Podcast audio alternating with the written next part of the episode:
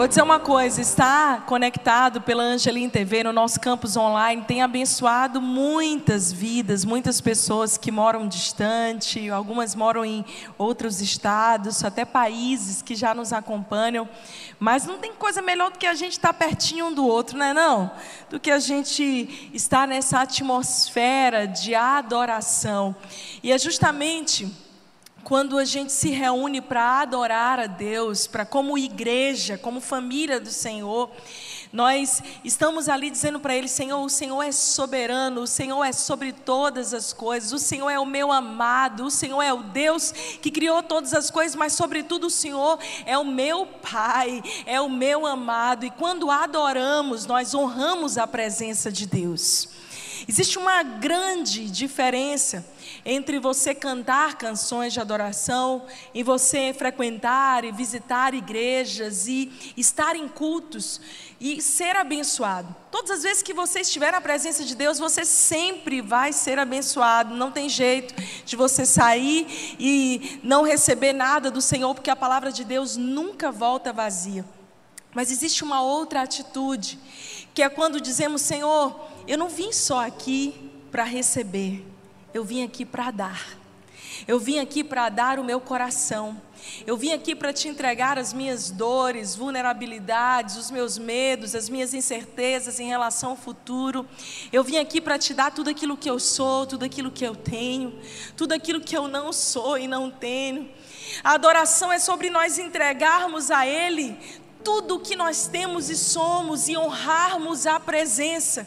Você quer saber, querido? Deixa eu dizer algo para você. Quando nós subimos de nível e entendemos que honrando a presença de Deus, nós somos muito mais abençoados.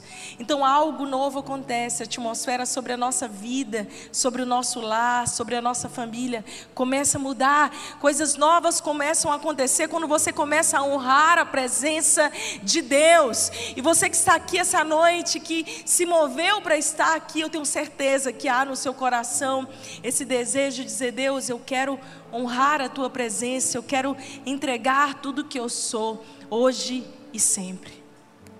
Ser cristão é muito além de viver uma religião, mas é conhecer a Deus como um Pai, é ter uma revelação de quem Ele é.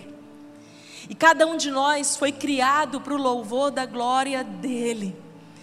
Não adianta você ver outras pessoas sendo abençoadas, sendo tocadas ou até respondendo, você diz assim: ah, eu não preciso disso tudo. Para que tudo isso? Levantar as minhas mãos, cantar e ser intenso em adoração. Mas deixa eu te dizer uma coisa: algo muda, deixa de ser música e se torna adoração quando você honra a presença.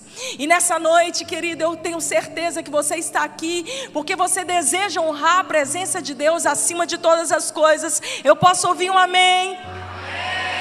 Homens e mulheres que honram a presença de Deus, que honram uns aos outros. Quando nós entendemos esse princípio, tudo começa a mudar. Porque a palavra de Deus, o reino de Deus, ele funciona com protocolos. Existem alguns princípios que nós precisamos aprender para viver. Esses dias alguém me perguntou, pastora, tá, como é que eu faço para ter uma vida abençoada? Como é que, que princípios são esses? Ei, você não precisa inventar nenhuma modinha, não é uma coisa nova, algo que surgiu do nada, está escrito. A palavra de Deus, ela é o manual de instrução para que a gente viva uma vida em plenitude em todas as esferas. E a honra é um dos princípios que nos protege. E algo que eu sempre costumo dizer é que quando nós quebramos princípios, cedo ou tarde, nós vamos ser quebrados por eles. E é por isso que nós precisamos dizer ao Senhor, Deus, eu me ensina a caminhar debaixo de princípios. Me ensina, Senhor, a honrar a tua palavra, a viver a tua palavra, mais do que uma conduta religiosa, mas algo que queima no meu coração. Me ensina, Senhor, porque eu quero andar debaixo dos princípios da tua palavra, porque eu sei que assim a minha vida vai ser abençoada, vai ser frutífera.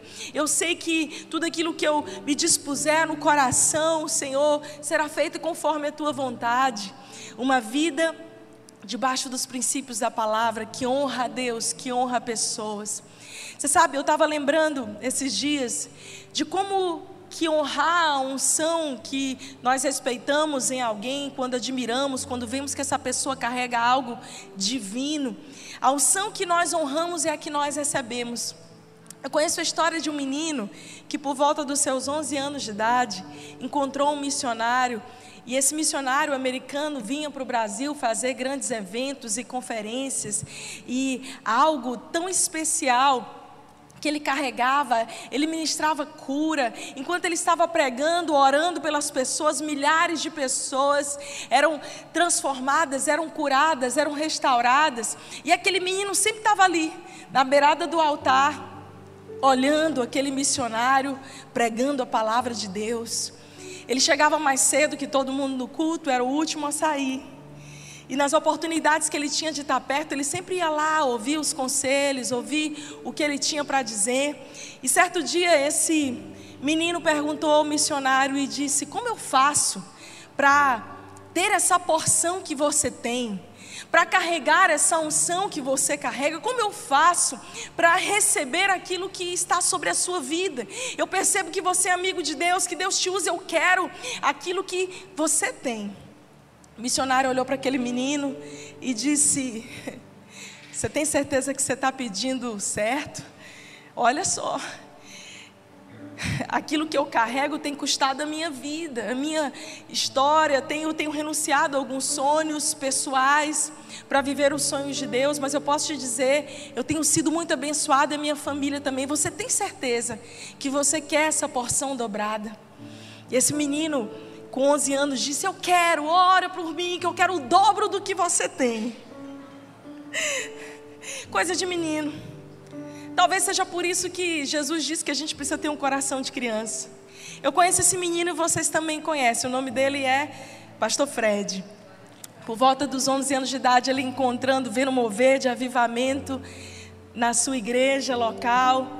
Missionário Dandu, que chegou com tantas pessoas. E eu sempre vi o meu marido, mesmo depois de adulto já, quando vinham outras pessoas, ele sempre estava ali servindo, tocando, as, trocando as cordas do violão e dizendo: Olha, eu estou trocando a corda do teu violão porque eu quero te servir, mas eu também quero a porção que você carrega. Queridos, a honra é algo tão especial porque ela destrava algo literalmente ela abre o céu sobre a nossa vida. E aquilo que a gente às vezes nem imaginava que poderia viver quando respeitamos, honramos os nossos pais, os nossos líderes, pessoas que são agentes de Deus nessa terra, isso transborda sobre nós, porque na atmosfera de honra acontecem milagres, na atmosfera de honra destinos são destravados, na atmosfera de honra nós subimos de nível porque aprendemos a reconhecer o valor um do outro, não só o valor de Deus, mas o valor um do outro. Esse ano nós estamos fazendo ali, em fevereiro fazemos cinco anos de igreja. E eu tenho tido a oportunidade de pastorear times de louvor já há mais de 22 anos. E é muito especial. E eu posso dizer que nesses 22 anos, como líder de louvor, como pastora de louvor, eu vou me arriscar dizendo isso porque eu sei que está gravado, mas eu nunca pastoreei uma equipe tão honrosa, que carrega tanta cultura de honra e de incentivo. Mas, gente, é algo tão especial, porque normalmente, falando de músico, tá? a música é uma espécie diferente. É uma espécie diferente. Todo mundo funciona de um jeito assim, bonzinho, normal, mas o músico, a mente criativa, ela, ela, ela vai muito longe. Existe uma coisa de competição, de, sabe, o meu talento é maior do que o seu. Mas aqui na nossa casa Deus tem feito algo tão especial, não só no nosso time de louvor, como em todos os voluntários. Pessoas que celebram o que a outra carrega, pessoas que reconhecem o valor da outra, pessoas que são plataformas seguras para que outras pessoas sejam levantadas. Então eu tenho sido muito abençoada pastoreando vocês. Eu entro ali nos grupos de WhatsApp e eu vejo um elogiando o outro, um agradecendo, um celebrando o outro. Eu quero te pedir uma salva de palmas esse time que nos abençoa a cada culto. A cada culto eles nos abençoam tanto. E eu não tenho dúvida que a atmosfera de Honra que nesse ambiente, quando a gente fala assim, quer saber de uma coisa? Eu não vou pedir só para mim, eu não vou ter uma mentalidade egoísta, eu vou também ceder espaço e abençoar outras pessoas. E antes de nós meditarmos mais profundamente na mensagem dessa noite, eu quero primeiro esclarecer para você o que, que não é honra. Em primeiro lugar, a honra não é bajulação.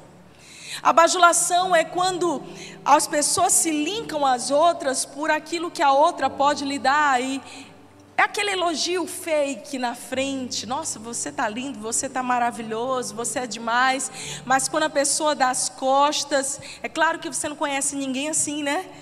Quando o outro dá as costas, então se prepara ali para as punhaladas nas costas, para desconstruir o outro. Eu preguei sobre isso na mensagem Código de Honra que você pode assistir.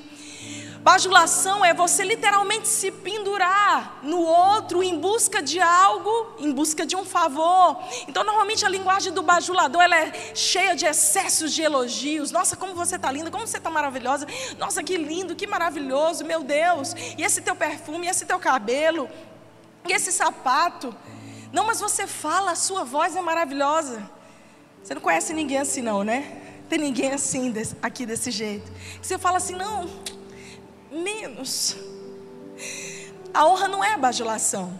Não é precisa você ficar literalmente babando a outra pessoa na frente, mas você precisa, a honra é quando a outra pessoa dá as costas e você protege as costas dela, e você está ali para cobrir, para guardar, para abençoar aquela pessoa. Honra também não é se permitir ser manipulado. Durante muitos anos, no Brasil e nas nações, essa palavra tem sido pervertida. Porque honrar se tornou, ah, eu não vou me colocar numa posição onde eu me permito ser manipulado.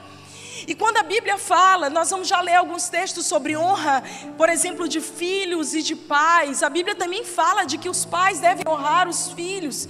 É um relacionamento mútuo de respeito, de promoção e não de subjugação. E aqui também é outra coisa que honra não é: honra não é subjugar-se ao outro. A submissão bíblica é muito diferente da, da, sub, da subjugação. Subjugar-se é estar debaixo de um jugo, de um peso, de autoritarismo, de uma linguagem manipulativa, quando alguém dita a forma como você deve estar, como você deve se portar. Ei, olha aqui para mim, Jesus nunca fez isso com ninguém, Jesus servia a todos. Cada um dos discípulos, dos doze discípulos, nenhum deles era ali uma cópia no sentido pejorativo de Jesus. Cada um deles tinha sua identidade, tinha sua característica, tinha sua personalidade, a sua maneira de ser. E Jesus permitia com que eles pudessem realmente fluir na sua identidade sem serem manipulados, porque o reino de Deus não é sobre manipular pessoas, é sobre servir pessoas. Eu creio na restauração da honra bíblica sobre as nossas igrejas. Quando nós aprendemos a viver não só uma palavra, não só praticar um rito, mas vivemos uma leveza de um ambiente que celebra a identidade do outro. A honra também não é obediência cega. Quando você obedece a alguém servilmente, cegamente, não se dá o direito de pensar. Gente, vamos lá, nós somos seres pensantes. Deus nos fez inteligentes com a mentalidade de Cristo. Então a Bíblia nos ensina sobre termos essa ideia e não há nenhum problema você perguntar para Deus, você perguntar para os seus pais, perguntar para os seus líderes, você dizer assim: olha, eu preciso entender melhor como você está pensando. Não é obediência cega e servil. Sim, senhor, sim, senhora. Mas é você de coração estar ali para servir, para estar ao lado, para reconhecer o valor do outro. Honra também não é desejar o lugar do outro. Porque por mais que seja importante nós termos referências e nos inspirarmos nela, nelas, nós não devemos jamais querer a identidade do outro, porque Deus tem algo específico, Deus tem um propósito especial, Deus tem uma roupa que cabe para você. Mas o que, que então é honra? Honra do grego tumi é reconhecer o valor do outro, é celebrar a identidade do outro. Honrar é servir a todos sem distinção, é valorizar aquilo que você tem. E eu quero perguntar para você: será que você tem honrado as pessoas que você convive? Você fala assim: a família do meu amigo é muito melhor, a família do meu irmão, ela é muito mais estruturada que a minha. Olha o pai, como cuida dela, olha a mãe, comigo é diferente. A igreja de Fulano, a cidade e tal. Ei, meu querido, comece a valorizar, a honrar a vida que o Senhor te deu, porque só assim você vai prosperar. Aprecie, estime, trate com distinção e é interessante porque para honrarmos nós precisamos da lente dos óculos de Deus para olhar as pessoas, não de acordo com as nossas distorções, mas de acordo com os olhos do Pai. Filipenses 2:3, abre a sua Bíblia. Filipenses 2:3, a palavra de Deus diz: Nada façais por contenda ou por vanglória, mas por humildade, cada um considere os outros superiores a si mesmo. Isso é tão especial porque para a gente ser capaz de honrar alguém, nós precisamos cuidar das, do nosso coração, das ofensas. Lidar muitas vezes com o nosso orgulho ferido, porque honrar, antes de tudo, é um ato de humildade é a gente dar ao outro valor e dizer: não, eu não me sinto diminuído por isso. Entenda, o ambiente de honra, ele abriga a presença e o favor de Deus, porque quando as pessoas são tratadas com respeito, com valor, é nesse ambiente que elas podem florescer o seu melhor. Me escute, talvez você chegou aqui e você tenha vivido a vida inteira num ambiente disfuncional, de desonra, de crítica, de maledicência onde você viu seu pai criticar a sua mãe, a sua mãe desonrar o seu pai, onde você recebeu daqueles que deveriam te declarar palavras proféticas de destino contrário palavras que machucaram o seu coração e modelaram o seu coração para o pior. E talvez seja, essa seja a sua referência de vida. Mas eu estou aqui nessa hora para dizer para você: Deus tem pensamentos de paz a seu respeito, Deus tem novidade a seu respeito. Ele te vê como filho, como filho honrado. Ele tem um futuro e uma esperança para você. Então não importa o que tenham dito a teu respeito, o que o Pai diz sobre você é o que vale. É o que vale. Oh. 1 de Pedro 3, eu vou citar vários textos, não vamos abrir todos. A Bíblia fala sobre como o marido deve honrar a sua mulher e protegê-la. A gente fala tanto sobre a submissão feminina, se tornou uma palavra até condenada. Meu Deus, uma mulher se submeter a um homem. Mas olha, a missão do homem é muito maior, que é amar a sua mulher como Cristo amou a igreja. Eu considero a missão deles maior do que a nossa. Porque é muito fácil você estar debaixo da missão de um homem que está debaixo da missão de Deus. E a sua maior ação, mulher, para que o seu marido seja esse espelho de Deus dentro da sua casa, como pai, como homem. É por isso que você deve orar e interceder. Mas também aos homens, aqueles casados ou que vão casar, a Bíblia diz que cabe a um homem respeitar, reconhecer o valor, amar a sua esposa e, se for preciso, dar a vida por ela. Que missão preciosa a família é, porque é no seio da família, de uma família restaurada, é claro porque se eu pedir para vocês levantarem as mãos de quantas famílias muito bonitinhas, estruturadas nós temos aqui, provavelmente vai ser a minoria ou até nenhuma. A maioria de nós viveu dilemas muito desafiadores e a gente precisa entender: olha, por mais que eu não tenha aprendido, eu agora tenho um novo modelo e o um modelo de vida, o um modelo de um princípio de uma vida abençoada é a palavra de Deus. Eu agora conheço a Deus. Eu não preciso fazer as coisas do mesmo jeito que eu fazia antes. Eu posso agora viver uma nova maneira, mudar a forma, quebrar os ciclos, quebrar as maldições, quebrar tudo aquilo que veio de maneira familiar na minha vida e a partir de mim viver uma vida abençoada. A sua decisão de hoje vai mudar o destino dos teus filhos e dos teus netos. Porque a honra é a chave para acessar o coração das pessoas e o tesouro emocional que elas têm a oferecer. Mas a falsa honra, a bajulação, ela não surte efeito algum. De jeito nenhum. E é por isso que a gente precisa ter nesse lugar, esse receber as pessoas como filhos de Deus. Honrar as pessoas como filhos de Deus. E a palavra de Deus diz no livro de Mateus 10, 40, 42. Quem vos recebe, a mim me recebe.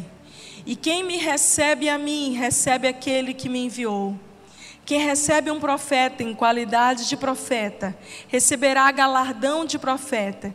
E quem recebe um justo na qualidade de justo, receberá galardão de justo.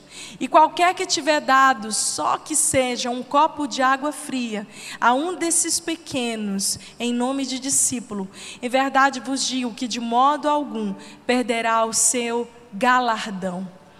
Galardão, recompensa. Existe recompensa na honra. E é exatamente sobre isso que eu estou falando nessa noite. As recompensas da honra. É tão interessante porque quando a gente honra, a gente abre literalmente os céus e o sobrenatural de Deus sobre as nossas vidas. E eu quero imergir algumas histórias bíblicas com você para você entender como o destino daquelas pessoas foi mudado, porque elas entraram com a chave certa, elas acessaram algo nos céus que mudou a história da vida delas. Olha só, uma das recompensas da honra que você precisa entender é que fé e honra são os alicerces para uma vida de milagres. Quantos querem uma vida de milagres? Fé e honra são os fundamentos para uma vida de milagres. Em Mateus 8, nós temos a história de um centurião. E esse centurião, ele se achega a Jesus, e ele não era um cristão, ele não era ali um judeu de boa fama, muito pelo contrário, ele era um soldado do exército, um oficial do exército romano. E quando ele vê Jesus passando, ele já estava ouvindo dos milagres de Jesus. Ele diz para Jesus, ele diz: "Olha, Senhor, meu servo está profundamente doente, ele está de cama. Mas eu reconheço que tu és o Senhor. E eu quero abrir um parênteses aqui, porque uma coisa é você reconhecer que Jesus faz milagres, que Jesus pode operar curas, uma coisa é você reconhecer aquilo que Jesus faz, mas outra coisa completamente diferente é você reconhecer quem Jesus é. Aquele centurião acessou algo no coração de Jesus. Ele reconheceu que Jesus era o Cristo, que Jesus era o Filho enviado de Deus para salvar a humanidade. Então ele diz: O Senhor, eu reconheço o Senhor. E eu sei que, como estou acostumado a lidar com ordem, com hierarquia, que se o Senhor lançar só uma palavra, o meu servo pode ser curado. Jesus olha para aquele homem que, de maneira religiosa, não era ali um, alguém que conhecedor da palavra. Como que aquele homem que estava vivendo distante das estruturas da igreja conseguiu honrar a Jesus de uma maneira muito mais poderosa e reconhecer quem ele era do que muitos das, daqueles que estavam dia após dia nas sinagogas não conheciam. O centurião reconhece algo em Jesus e por isso ele acessa milagres. A Bíblia diz que imediatamente o Senhor diz para ele: Seja conforme a tua fé. Ele diz: Senhor, se o Senhor lançar apenas uma palavra, ele será salvo. Imediatamente, o servo daquele homem foi curado. O mesmo acontece com aquela mulher cirofenícia, a história de Marcos 7, uma mulher cananeia, eu gosto muito dessa história. Porque a Bíblia conta que Jesus foi para uma terra distante, ele estava fora do território de Israel.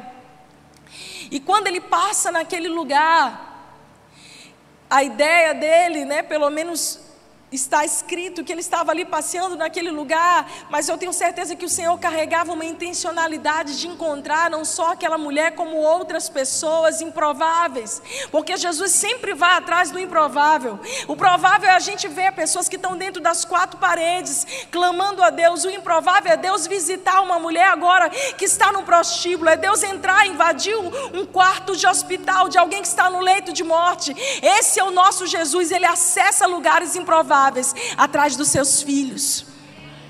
Ele está ali em Marcos 7, andando naquela região da Ciro Fenícia. E essa mulher chega perto dele e diz: Senhor, a minha filha está terrivelmente possessa, endemoniada. Por favor, dá a ela uma palavra para que ela seja liberta, para que ela seja curada. O Senhor olha para ela e parece que ele é duro quando ele diz: não é lícito dar o pão dos filhos aos cachorrinhos. E só isso aqui dá uma pregação. Porque na verdade Jesus não estava machucando aquela mulher, sendo duro ou ofensivo com palavras. O que Jesus estava fazendo era contestando uma mentalidade que ela mesma tinha sobre ela. Era como se o Senhor estivesse dizendo assim: não é você que se vê como cachorrinha, não é você que se vê tão pequenininha. Não é você que se vê como alguém menor do que os outros, pior do que os outros. Talvez alguém esteja assim essa noite, você não se vê capaz de receber um toque, algo de Deus. Essa mulher assim, mas quando ela encontra com Jesus, na presença de Jesus, não tem jeito. Ela humildemente vai e ela diz: Senhor, mas até os cachorrinhos comem da mesa que das migalhas que caem das mesas dos seus donos.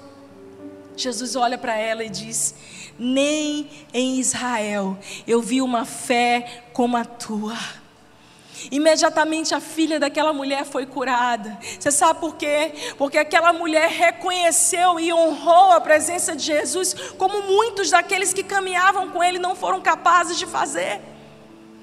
Às vezes, gente, a Bíblia diz que lá em Nazaré, na região de Jesus, ele não pôde fazer muitos milagres porque as pessoas não reconheciam que ele era o Cristo. Às vezes parece que no nosso lugar familiar, que as pessoas conhecem as nossas falhas, defeitos, que nos viram nos nossos piores dias, parece que lá o nosso valor não é tão reconhecido. Você já sentiu isso alguma vez? E você fala assim: nossa, em outro ambiente, em outro lugar, em outro território, alguém que não teve nem toda, todo acesso à revelação, conseguiu. Conseguiu entender aquilo que Jesus carregava.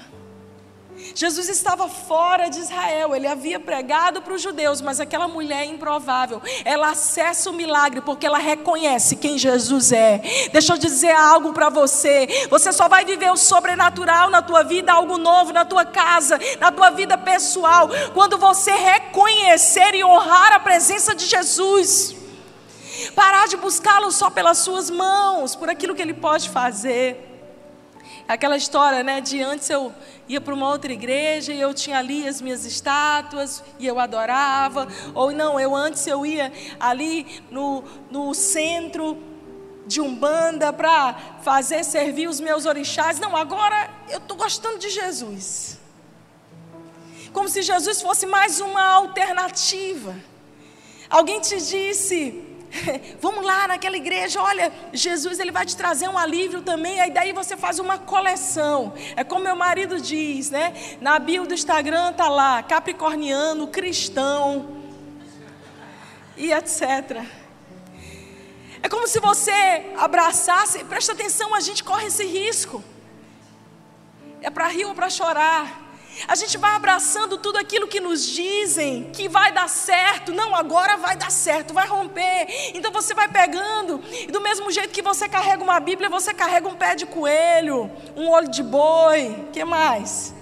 Um patuá, um trevo. Vocês sabem, hein? Estão entendidos. Eu lembro quando eu era criança, a minha, meu estojo da escola tinha tudo isso: tinha trevo, tinha pé de coelho, tinha olho de boi. E a mamãe botou nas minhas coisas, na minha mochila da escola, e eu disse: Mãe, para que, que é isso aqui mesmo? Minha filha, não sei, mas dizem que é bom. Então anda aí. Todo final de ano, dia 31, lá vinha minha mãe com aquele fumacê dentro da casa para fazer incenso. E eu dizia: Mãe, para que, que é isso? Não sei, mas dizem que é bom. E a gente pegava aquelas revistinhas pequenininhas de simpatia, lembra? Faz a simpatia, pula sete ondas. No final do ano, olha a roupa que você vai usar.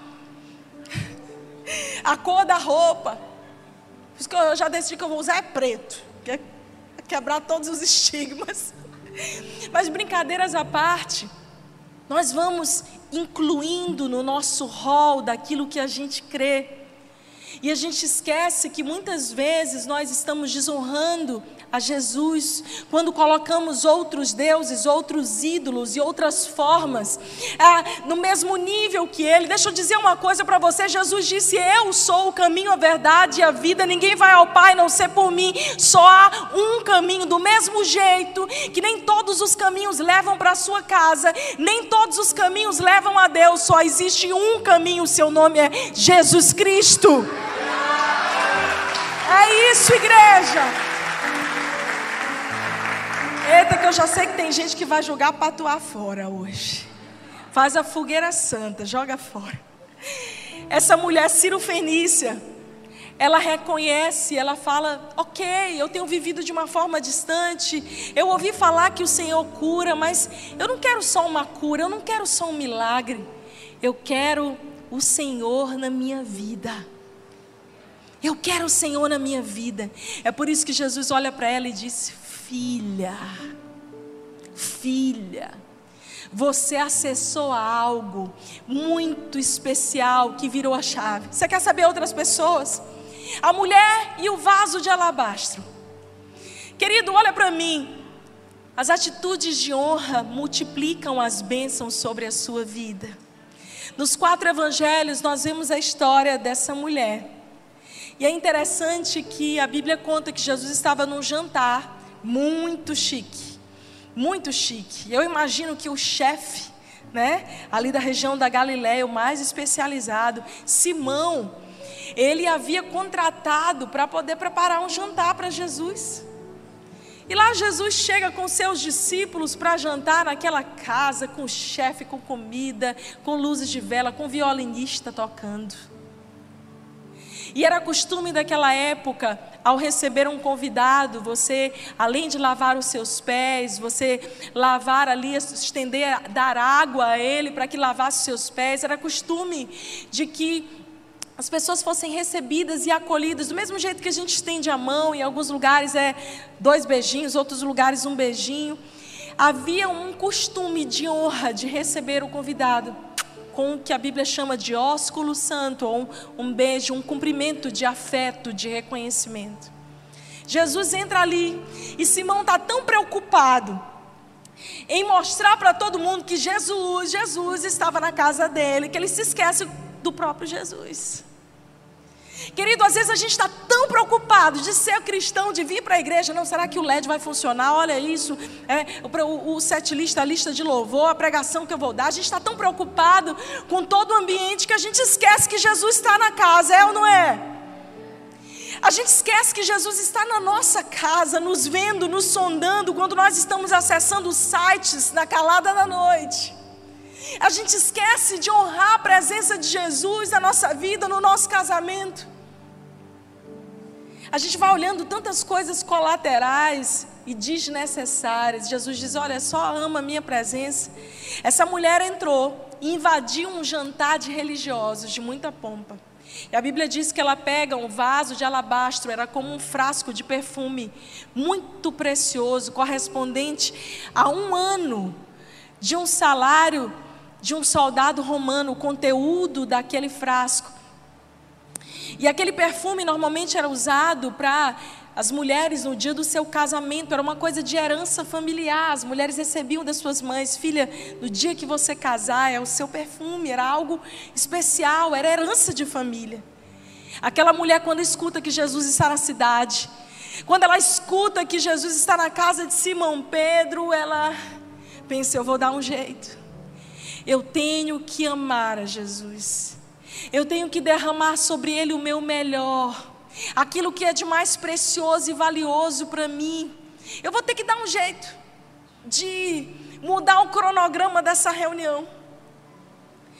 E aí ela entra e literalmente ela vai ali se rastejando, porque as mesas eram baixinhas, então ela começa a ungir os pés de Jesus, derramou nos pés aquele perfume que valia um salário de um ano. Imagina você pegar o seu salário de um ano, tá? Um perfume de um salário de um ano e você quebrar e derramar nos pés do Senhor. Foi isso que aquela mulher humilde fez. E a Bíblia fala que o perfume invadiu o ambiente, todo mundo logo olhou. Meu Deus, um religioso gritou. Em vez de dele dizer, né? Porque eu ia dizer assim: Nossa, que perfume cheiroso. Alguém gritou: Uma pecadora. Quem é essa mulher? Eles vieram censurar a adoração dela imediatamente.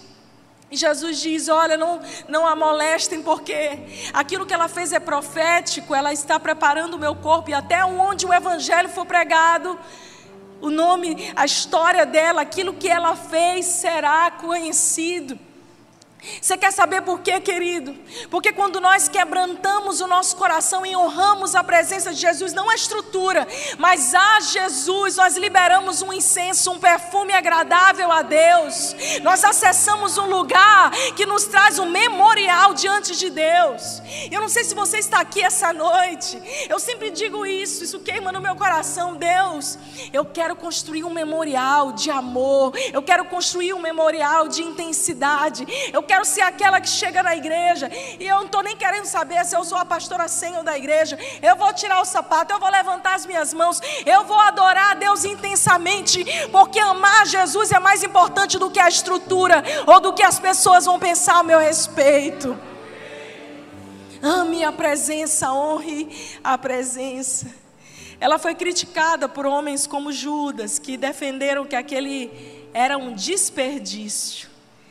Sempre vai aparecer alguém para você, olha bem aqui para mim, que vai dizer assim, aquela perguntinha: para que tudo isso? É ou não é? Para que esse negócio de ir para a igreja? Reunião de oração, quarta de esperança, treinamento de voluntário, vai para o culto de sábado, vai para o culto de manhã, já ouviu o pastor pregar de manhã e vai de novo, às vezes para ouvir a mesma palavra. As pessoas não entendem que uma vez que você encontra com a presença e com a glória de Deus, você o ama mais e mais, é cada dia mais, é de glória em glória. Você fala, Deus, eu quero estar aqui, porque um dia eu andei distante, Senhor, mas agora, como o pardal encontrou a casa, como andorinha, ninho para si, eu encontrei os teus altares, Senhor. Eu amo a tua presença mais do que tudo. Um homem e uma mulher que honram a presença de Jesus, eles liberam um perfume, mas não um perfume natural. Você muda ambientes quando você entra. Você muda situações quando você entra.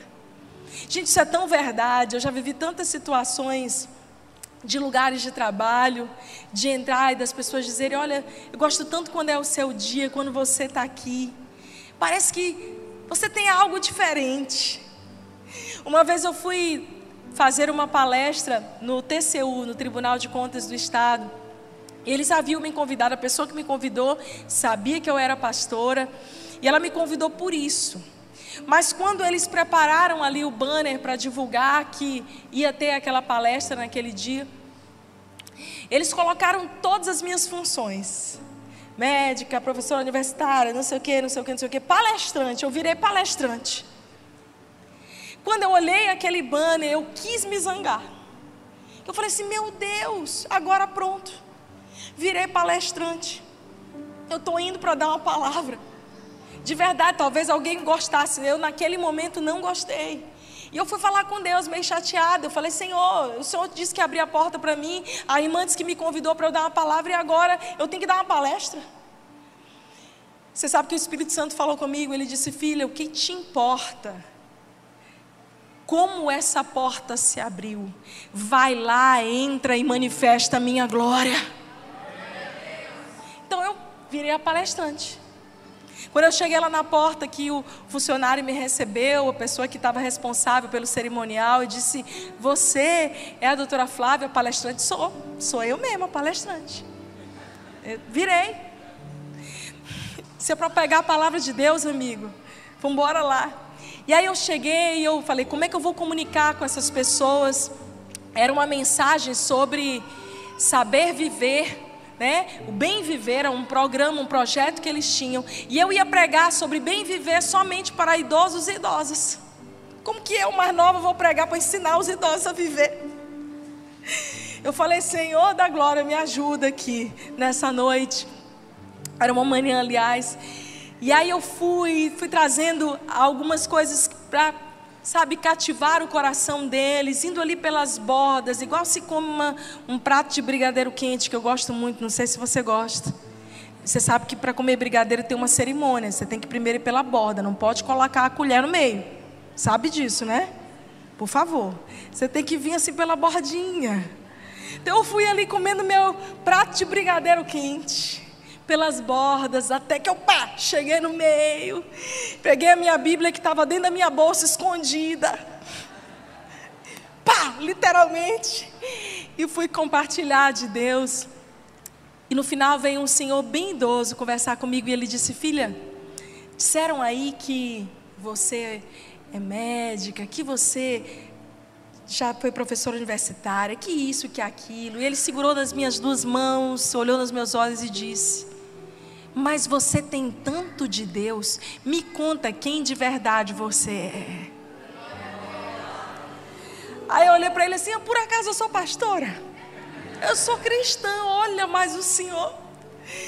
Você sabe por quê, querido? Porque não importa o teu título, o que vem antes do teu nome, não importa né, aquela configuração que a sociedade pode te dar. Você é filho, onde você entra, o ambiente muda. Onde você chega, o ambiente muda. Dá um glória a Deus bem forte, igreja. derramar tudo que você tem, os teus bens, os teus dons. Olha para mim, nunca vai ser desperdício. Quando te perguntarem, para que tudo isso? Você responde, você não sabe o que, que Deus fez na minha vida. Você está tá falando isso porque você não sabe o tamanho do milagre, da onde Ele me tirou e a obra que Ele fez na minha vida. Me deixa. Nunca será desperdício dar a Ele a sua vida, nunca vai ser demais. Nunca vai ser demais aquilo que você abre mão, às vezes, por amor do Senhor, do Evangelho, sabe? Relacionamentos namoros, propostas de emprego que muitas vezes vão levar você para um caminho de corrupção. Nunca vai ser demais você dizer não para aquilo que está contrário àquilo que Deus tem para você. Deus vai te honrar, Ele vai te derramar coisas muito maiores e sobrenaturais quando você honrá-lo em primeiro lugar. Talvez você escute essa semana, para que tudo isso? Você fala, me deixa eu sei o que ele fez na minha vida. E aquela mulher foi tão profética que Jesus não teve tempo, o corpo dele, de ser embalsamado, perfumado, como era costume da época. Ela fez isso algumas semanas antes, apontando para o sacrifício de Jesus. Uma outra recompensa da honra que você precisa entender é que a honra que você dá, que você derrama, ela pode até derram, de, demorar a você receber a recompensa, mas ela não falha. O livro de Esther nos conta sobre a história de Mordecai, ou Mardoqueu, como você quiser, um judeu nobre, responsável, que é instrumento para trazer a luz sobre uma situação de engano no reinado do rei Assuero. Ele é ali o conselheiro da rainha Esther. Ele ajuda aquela menina a se posicionar. E a Bíblia conta que havia uma recompensa. Né? Havia uma recompensa para todos aqueles que servissem ao reino. Mordecai, depois de tudo que ele faz, ele parece que foi esquecido. Mas a Bíblia conta que depois de algum tempo, as portas se abriram de uma maneira tão linda e ele se passou a ser um conselheiro do rei, ele passou a ser alguém importante no reino. Talvez você diga assim: Deus, eu estou honrando o Senhor. Eu faço o meu melhor, eu te adoro, eu honro as pessoas que estão ao meu lado, por que, que eu ainda não recebi a minha recompensa? Calma, calma, que a justiça de Deus sobre você está vindo no tempo certo. Algumas pessoas dizem assim: Deus escreve certo por linhas tortas. Ah, tarda, mas não falha. Não, não, não. Não é que tarda, mas não falha, porque é no tempo de Deus. E o tempo de Deus é o Kairos, é o tempo perfeito. Não, Deus escreve certo por linhas certas. A gente que às vezes dá um jeito de entortá-las. A vontade dele é boa, agradável e perfeita. Você quer saber, querido? Um outro exemplo sobre honra e a recompensa, respeitar os nossos sacerdotes, nos conferem bênçãos especiais. as quais às vezes orações que você está fazendo há muito tempo vão ser derramadas quando você honrar aquelas pessoas que Deus colocou sobre você, que é o exemplo Ana e Eli. Livro de 1 Samuel, capítulo 9, de 1 a 18. Depois você vai ler essa história. Ana, mãe do profeta Samuel. Ela está ali clamando para ter um filho. E ela não consegue ter um filho. A Bíblia conta que ela estava chorando. Todos os anos ela ia clamar no templo por aquele milagre. Ela queria um filho. E num dado momento ela está lá e o sacerdote, Eli, olha para ela e fala: Mulher, você está bêbada. Se ela fosse outra mulher, se ela fosse brasileira, nordestina, que, que ela ia fazer? Epa! Só me respeita, ela ia bater boca, né? Mas se ela fosse colérica, sanguínea, né? Batia poeira, brigava com o sacerdote, Ana humildemente diz: Não, meu Senhor, eu, não, eu posso até estar parecendo que eu estou embriagada, mas eu estou clamando por um filho. E a Bíblia conta que ali ele intercede por ela, ele ora por ela.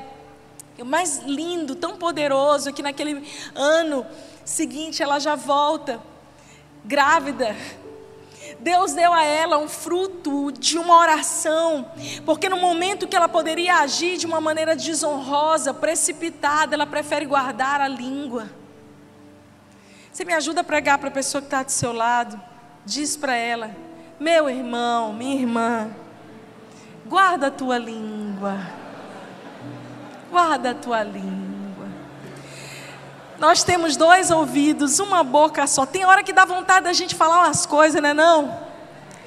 E a palavra que a gente lança, gente, ela não volta mais. Você tenta consertar, né? Cadê as mulheres casadas aí? Deu vontade de falar um monte de coisa para esse homem, não deu?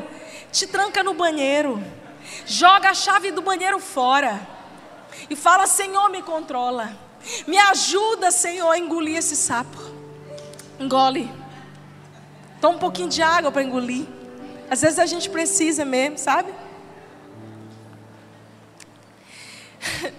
Deus está nos ensinando. Eu não estou falando sobre subjugação, me entenda muito bem.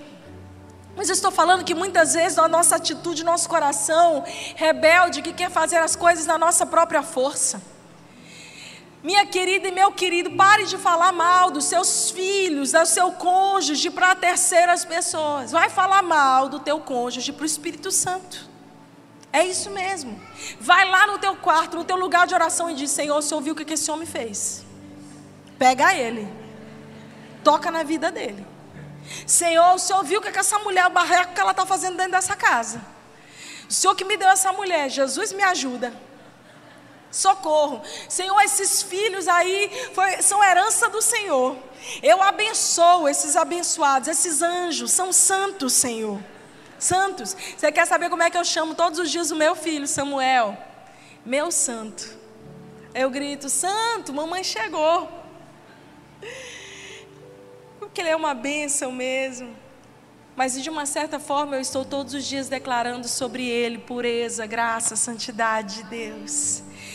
E aí, uma vez Bebel conversando com Samuel e disse: Como é que tu vai chamar os teus filhos? Ele disse assim: Eu acho que eu vou chamar de meu santo, igual mamãe me chama. Eu chamo meu santo, minha santa. Eu estou profetizando, meu filho, você é maravilhoso, você é maravilhosa. Você tem que declarar, trazer o destino das pessoas à existência. Para de amaldiçoar. Ana poderia ter se defendido naquela hora, ela resolve ser humilde e dizer: Deus, eu não vou me defender. Você quer saber por quê? Deixa eu te dar uma recomendação master que talvez mude a tua vida. Quando você abre mão do teu direito de resposta, do teu direito de defesa, quando você abre mão de se defender de uma ofensa que você vai lá querer rodar a baiana e você entrega aos pés do Senhor, é o Senhor que será a tua justiça. Para de querer fazer justiça própria, deixa que Deus vai te justificar. Um ano depois, Ana chegou para ele, olha, ó, motivo da minha oração. O Senhor ainda me ajudou. Está aqui. Quer saber mais de uma coisa? O Senhor que vai me ajudar a fazer esse menino ser profeta. Você sabe por quê? Porque às vezes as pessoas que nos ofendem, Elas estão é nos empurrando. Às vezes não é um empurrão carinhoso, é um, né? Mas elas estão te dando uma ajuda para você chegar no seu destino profético. Entrega as mãos do Senhor. Ora, entrega, libera o teu coração, perdoa as pessoas, e o Senhor vai te dar o fruto, o Senhor vai te dar que você gere aquilo que você está clamando, quando você caminha em fidelidade, em honra e debaixo de princípios. Mas, pastora, se eu tenho tantas recompensas de honra, mais uma, honrar os pais nos confere vida longa e próspera. Esse é o único mandamento com promessa. Você quer viver muito? Honre aos seus pais, à sua mãe, para que tudo te vá bem. Ah, mas eles não, eles não me ajudam, eles não, não importa. Para de justificar o que o outro não faz. Faça a sua parte. Ande debaixo de princípio. E aí, sabe onde é que você vai lutar? É aos pés do Senhor. Você vai lá e vai dizer: Deus, eu estou fazendo a minha parte. O Senhor diz para honrar, eu estou honrando. O Senhor está vendo. Vai diante do altar. Outra recompensa da honra é quando nós aprendemos a honrar a Deus através dos nossos dízimos e ofertas. Alguém já disse que a última parte que se converte de um cristão é o bolso, não é nem um coração. Na verdade, quando a Bíblia nos ensina esse princípio tão poderoso sobre generosidade e honra, você sabe, quando você está comemorando seu aniversário, você separa o primeiro pedaço de bolo. Normalmente você dá o primeiro pedaço de bolo para quem mais você ama, para quem você quer reconhecer o valor naquele ano para quem você estima. Então você separa e diz: Esse aqui é para essa pessoa tão especial da minha vida. Dizimar a décima parte, na verdade, 100% é do Senhor. Você só está vivo para Ele, por causa dele. Você só tem fôlego nos seus pulmões, por causa dele. Você só tem forças e habilidades para trabalhar, porque Ele te encheu de forças. Então vamos lá, começar a dar a primeira parte para Ele, é dizer: Senhor, o Senhor é primeiro na minha vida, o Senhor é o mais importante. Tudo que eu tenho é teu. Às vezes a gente fala de, da boca para fora, a gente levanta as nossas mãos, eu acho engraçado isso. No momento da oferta, né, a gente tá todo mundo em pé, de mãos levantadas, cantando a Deus, e fala assim: agora vamos ofertar. Um tanto da igreja senta. Acabou a adoração. Aqui não. Eu até amo a Deus, eu até sirvo a Deus, mas Deus contar comigo para fazer algum negócio nessa terra, aí já é outra coisa. Querido, você está assentado em cadeiras, você está assistindo essa transmissão, você está recebendo as ministrações que estão sendo liberadas, porque pessoas comuns, como eu e tantas que estão aqui, estão entendendo. Eu quero honrar Deus com tudo aquilo que Ele me deu. Os meus dons, talentos, habilidades, recursos estão a serviço do reino. Eu quero amar a Deus e amar pessoas um coração voluntário. Eu posso ouvir um amém é vibrante agora, igreja. Malaquias 3, a palavra de Deus fala sobre nós devolvermos a Ele e as janelas do céu se abrirão sobre nós. Se eu contasse quantas bênçãos já me sobrevieram através de honra a Deus, dízimos, ofertas sobrenaturais. Gente, eu tenho tantas histórias incríveis. Um dia vocês vão ouvir sobre recompensas que você fala assim: meu Deus, como assim? Como assim? Eu não mereço, eu, eu, não sei nem como que eu posso retribuir. Até coisas que você fala assim, eu não tem nem como pagar, e o Senhor me abençoou dessa forma. E Deus lembra, olha, filha, lembra das vezes que você plantou as suas sementes, das vezes que você foi fiel, das vezes que você serviu com tudo que você tinha, das vezes que você se dispôs a fazer parte, a fazer algo, filha. Ah, existe uma grande diferença quando nós dizemos, Senhor, eu quero te honrar, e quando nós honramos a Deus também através dos nossos recursos, isso é garantia de abundância e de céus abertos sobre a nossa vida. Eu quero declarar isso sobre a tua vida, meu querido. Céus abertos, conexões de trabalhos, novos negócios, o Senhor vai trazer para você abundância sobrenatural. Mas a abundância que Deus vai derramar sobre você não é só para você, é para você derramar na vida de outras pessoas. E se existem recompensas de honra, existem consequências da desonra. Uma das coisas que a desonra gera é esterilidade. Você lembra da história de Davi e Mical, que está no livro de 2 Samuel 6? A Bíblia diz que Mical zomba do seu rei, do seu marido, quando ele vem celebrando e dançando ali com a arca da aliança entrando em Jerusalém. E a Bíblia conta que o fato dela ter desonrado e zombado, não só do seu marido, mas da autoridade de alguém que Deus havia constituído, tornaram ela uma mulher estéril durante tantos anos, porque a desonra ela traz esterilidade. Você quer conhecer alguém, a vida de alguém desonroso em todos os aspectos, essa pessoa não frutifica, não rompe. É só uma questão de tempo. E sabe, a tristeza, às vezes eu olho algumas pessoas e eu falo assim: não faz isso. Não faz assim.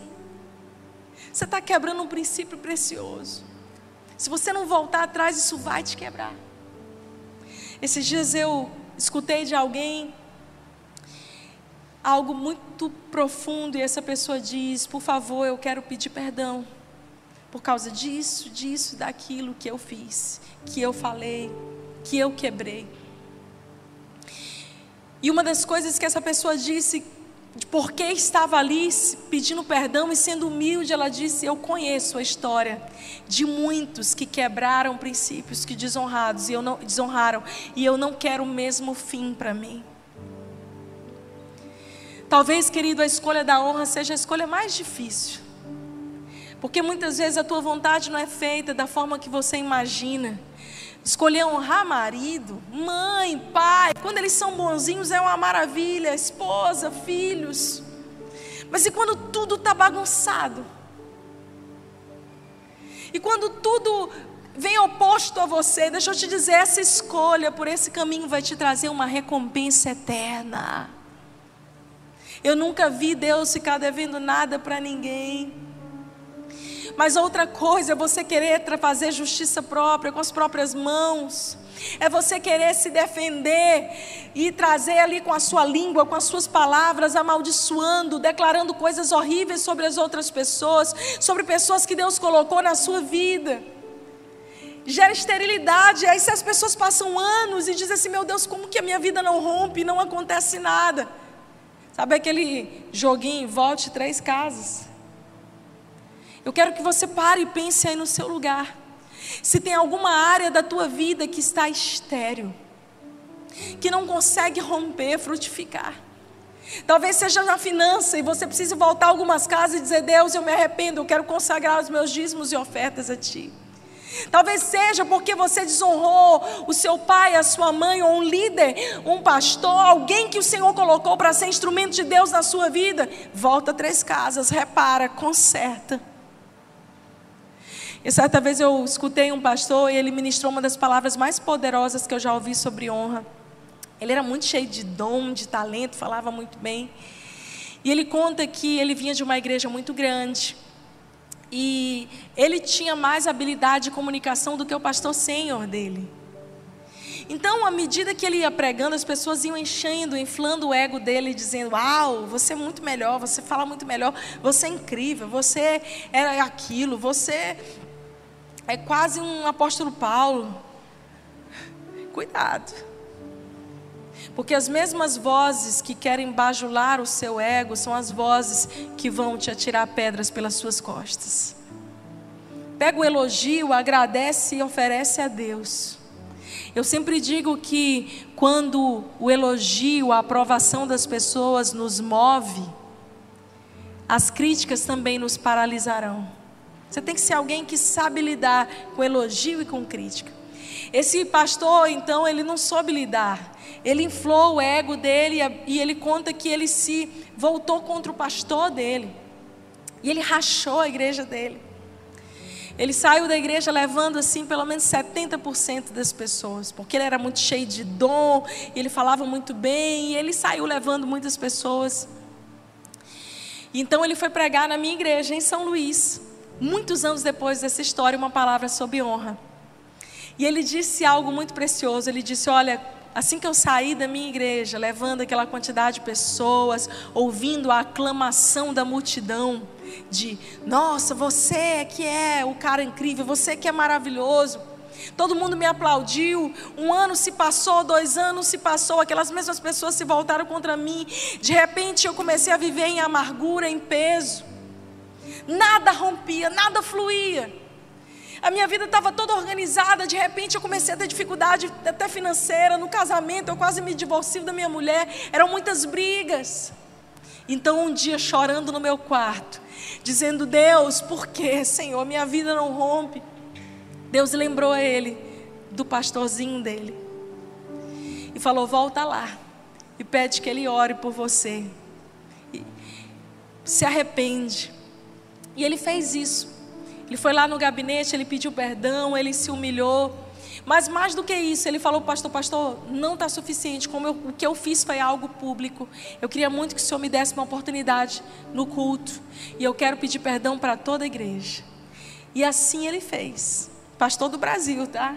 Ele foi lá e ele se humilhou diante de toda a igreja, ele reconheceu o pastor e disse: Eu lhe quero de volta como meu pastor.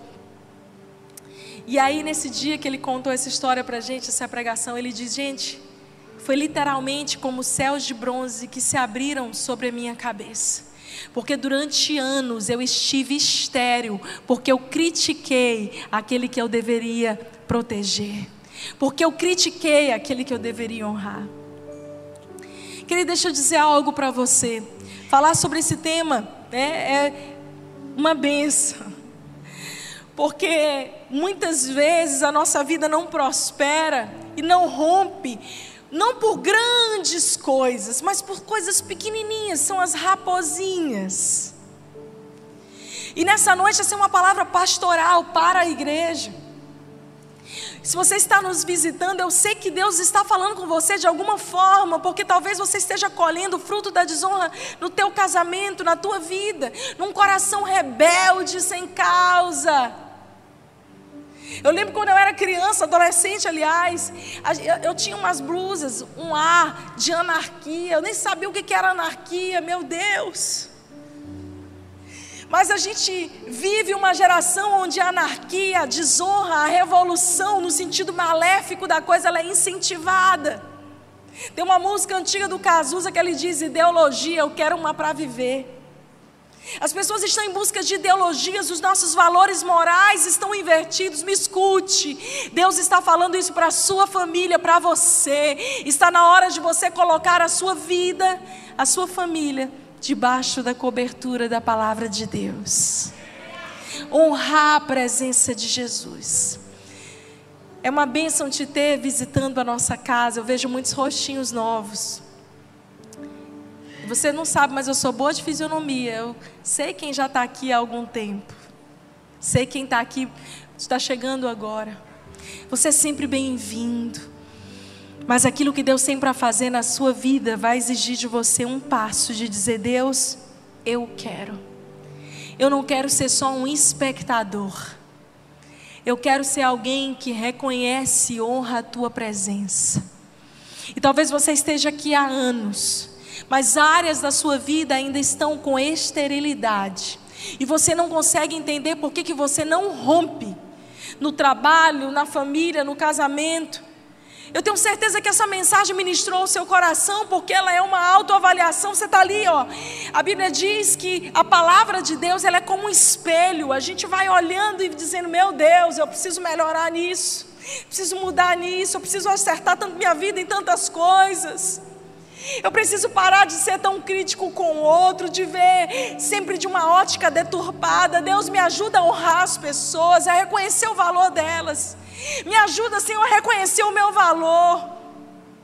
E me ajuda, sobretudo, Senhor, a honrar a tua presença mais do que tudo na minha vida. A derramar o meu perfume, isso fala sobre o seu coração, aquilo que de mais valioso você tem para oferecer a ti. Não se dando em partes. Me escute, querido. Deus não quer algumas coisas de você. É isso mesmo. Deus não quer algumas coisas de você. Deus quer tudo.